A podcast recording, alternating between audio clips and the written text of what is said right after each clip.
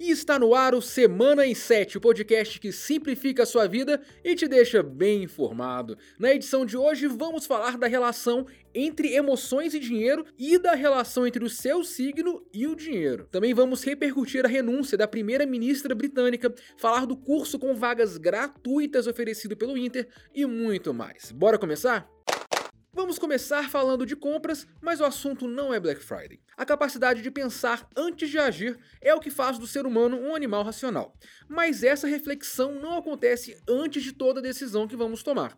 Um exemplo disso é o fato de que muitas decisões financeiras são emocionais e que a nossa relação com o dinheiro não é tão simples quanto uma planilha de Excel. E alguém acha Excel para a especialista ouvida pelo Inset, uma prova de que a nossa relação com o dinheiro não é racional é o alto número de inadimplentes. Só no Brasil a gente tem mais de 64 milhões de famílias endividadas. E para manter o mínimo de controle e evitar essa situação, é bom seguir algumas dicas, como definir um orçamento mensal ou anual, ter cartões com limite dentro da sua realidade e criar um objetivo a ser alcançado em curto, médio e longo prazo, reservando parte do seu rendimento para essa meta.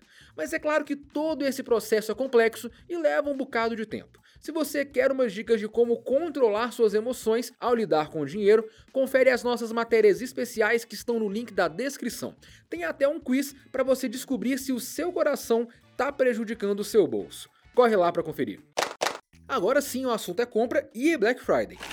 Quase toda sexta eu falo aqui. A Black Friday tá chegando, a Black Friday vem aí. E é verdade, falta pouco mais de um mês para a data. Lojas e consumidores do mundo inteiro se preparam para as ofertas. E os golpistas também. Pois é, gente, os criminosos também querem lucrar na Black Friday e preparam vários golpes diferentes para atrair as vítimas. Segundo especialistas, os estelionatários vão focar suas ações nas redes sociais e também no Pix. A ideia é aquela que a gente já falou bastante por aqui: criar perfis parecidos com o de lojas, publicar ofertas com descontos espetaculares e assim fazer mais e mais vítimas. A preferência vai ser por pagamento via Pix, já que ele é instantâneo. Não quer cair em nenhum golpe? Então fique atento e desconfie de ofertas por e-mail. Não clique nesses links e sempre compre pelos sites oficiais. A mesma dica vale para os links patrocinados ou aqueles enviados por WhatsApp. Gente, se uma TV custa 3 mil reais, ela não vai ser vendida por mil reais nem na maior Black Friday do mundo. Então não acredite nessas ofertas mirabolantes. E por fim, o óbvio: não compartilhe senha de login ou de cartão com ninguém e crie senhas fortes. Nada de 1, 2, 3, 4, né? E nesta quinta-feira, a primeira-ministra britânica Liz Truss renunciou ao cargo. A premier via sofrendo pressões de todos os lados praticamente desde quando assumiu. O motivo era um plano econômico polêmico que defendia a isenção de 45 bilhões de libras em impostos. Aí você me fala: Poxa, cortar impostos não é algo bom? Até pode ser, mas nesse caso, a perda de arrecadação seria compensada com empréstimos, ou seja, aumento da dívida pública. Ninguém aprovou a ideia, nem o mercado financeiro e nem a classe política. O governo voltou atrás, o ministro das Finanças renunciou, mas nada disso adiantou e Liz Truss acabou saindo do cargo após 45 dias, o menor mandato da história recente da Inglaterra. Mas e aí? A renúncia da primeira-ministra britânica impacta na relação entre Brasil e Reino Unido? Segundo o especialista ouvido pelo Inset, sim. A queda da libra esterlina, que chegou ao menor valor da história no fim de setembro, atrapalha os investimentos ingleses por aqui. No lado político, a sucessão de crises britânicas e as eleições do Brasil impedem avanços em acordos comerciais e programas de cooperação. No link aqui da descrição você descobre o que acontece a partir de agora lá no Reino Unido e também aqui no Brasil. Vale a leitura. Vamos lá, você acredita em signo? Ó, eu particularmente não ligo muito para astrologia, mas tem muitas pessoas que adoram ler o horóscopo todo dia e seguem todas as recomendações direitinho. Inclusive, nas últimas décadas, a popularidade do horóscopo cresceu no Brasil, principalmente entre os mais jovens.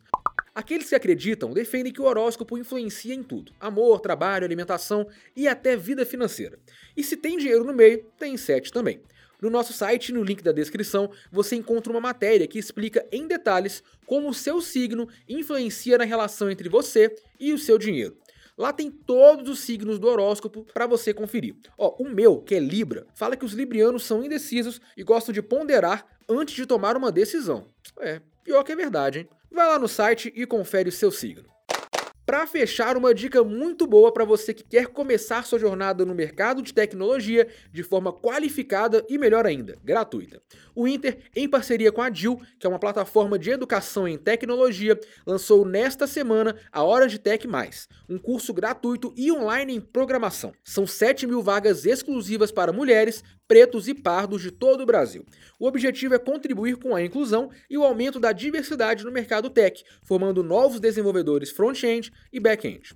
As inscrições vão até o dia 11 de novembro, mas ó, são 7 mil vagas e o Inter já recebeu mais de 8 mil inscrições, ou seja, a disputa é concorrida. Então não perde tempo, clique no link que está na descrição do podcast e se inscreva. E eu vou ficando por aqui. Todos os conteúdos citados no Semana em 7 estão disponíveis no nosso site e, é claro, no link aqui da descrição. Eu volto na próxima sexta, no fim da tarde, trazendo mais um resumão de notícias. E você já sabe, para mais conteúdos que simplificam a sua vida, acesse in7.com.br. Bom final de semana e até mais. Valeu!